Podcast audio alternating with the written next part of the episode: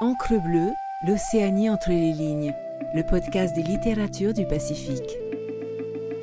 Écoutez Encre bleue, c'est s'amarrer dans le Pacifique pour une minute, pour une heure avec un texte, un auteur.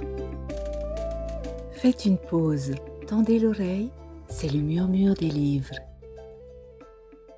Extrait de Taoua de Simone Grand, publié aux éditions Au vent des îles, lu par Paul Wameau.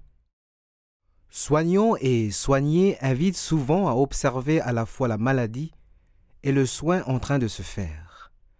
Il m'a fallu vaincre des réticences pour accepter d'être spectatrice. Il m'a fallu vaincre l'impression de perpétrer un acte de voyeurisme. Convié à observer, on devient élève en cours d'initiation à la souffrance et aux soins. Ces soignants disent rarement consulter le médecin exception faite de deux femmes, de deux hommes et des trois diabétiques. Les plus âgés sont encore très alertes et actifs, l'esprit clair, le raisonnement sûr et la mémoire bonne. Aucun n'est obèse. Ils suivent tous et font suivre à leurs enfants des cures régulières purifiant le sang et les humeurs, ra'au he'a, et calmant la nervosité, ra'au ira.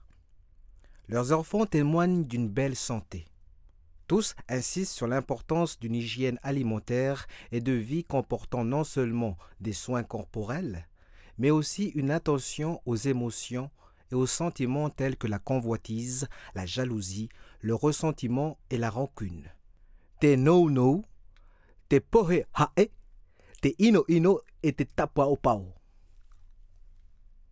Pour être efficace, il importe que le soignant soit anatae, motivé, en bonne disposition d'esprit et de cœur, visualisant la guérison.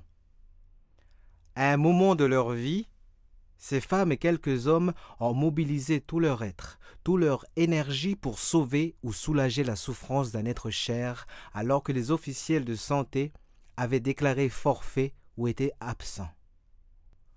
Durant ce combat, contre la mort et la souffrance où toute victoire n'est qu'un sursis, un délai dans l'accomplissement de l'inéluctable, s'est développée une expertise qui, initialement, était réservée au petit cercle familial.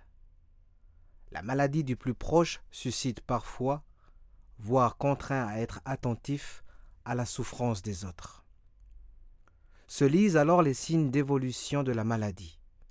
Fermeté de la peau, variation du blanc des yeux, rythme du souffle et son odeur, la couleur, l'odeur et la consistance des sels, et de nombreux autres messages que le corps émet. Quand les femmes ne savent pas, généralement elles le disent. Le pouvoir dans ce domaine n'est pas ce qui les préoccupe. Elles accueillent le mépris ou l'arrogance avec la même sérénité que la joie d'une guérison sentiment vite oublié.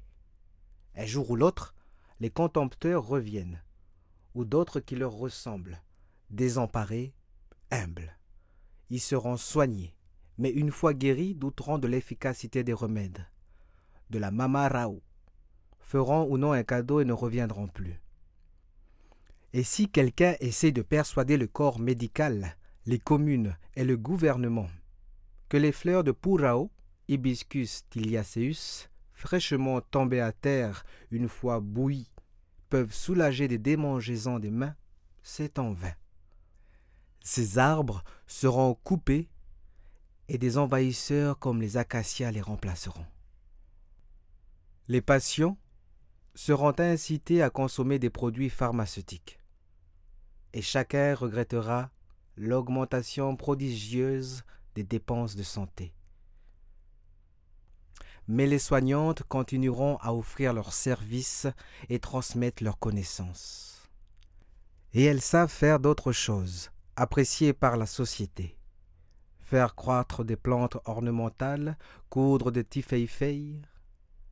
La majorité d'entre elles est veillée par des enfants et petits-enfants. Mais la nullipare ressent le poids des ans et la solitude. Bien que deux ans après, elle présentait une joyeuse vitalité. Certains hommes œuvrent aussi dans une discrétion tranquille et sereine. Ils soignent le week-end et s'organisent pour vivre d'autres choses. le transport en commun, l'élevage de porcs, une activité salariée. Sans nier l'influence des esprits des morts, les soignants rencontraient leur accord d'une place relative, épuisant au préalable toutes les ressources de leurs cinq sens, avant d'éventuellement leur laisser place. Ils se préservent toutefois de leur possible influence par un rituel ou des paroles. Ils ont pris le parti de rester incompris du système officiel et se sont adaptés à la situation. Même si parfois ils aimeraient que leurs résultats soient constatés, étudiés et qu'une petite place leur soit faite dans le système de soins. D'autres, en revanche, souffrent de n'être pas reconnus socialement.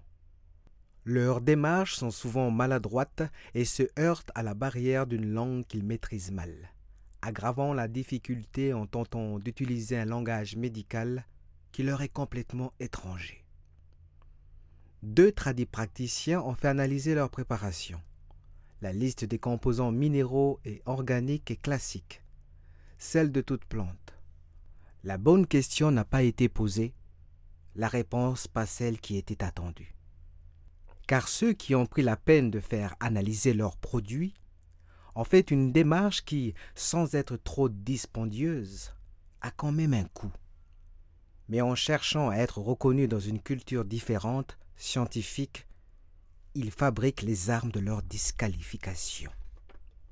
Ce sont essentiellement les hommes qui traitent avec les esprits et se disent inspirés par les Tupuna, ou renient l'origine parentale de leur savoir. Rien de bon ne peut venir de Etene Paopao, païens arriérés. Les hommes affirment parfois être inspirés par Dieu, Jéhovah, le Seigneur. C'est un homme longtemps considéré comme un maître par certains qui dit que l'angon fait de bougies blanches, d'huile de tournesol et de monoï est un héritage ancestral polynésien. Et là précise qu'il s'agit plutôt d'un legs des curés belges. Cire d'abeille, huile d'olive, et graisse de ventre de porc. C'est aussi un homme qui a fondé un groupement et s'est autoproclamé Tahuanui, prêtre qui adoube ses aides, Arioi. Le désir de pouvoir et la frustration sociale obsèdent surtout les hommes.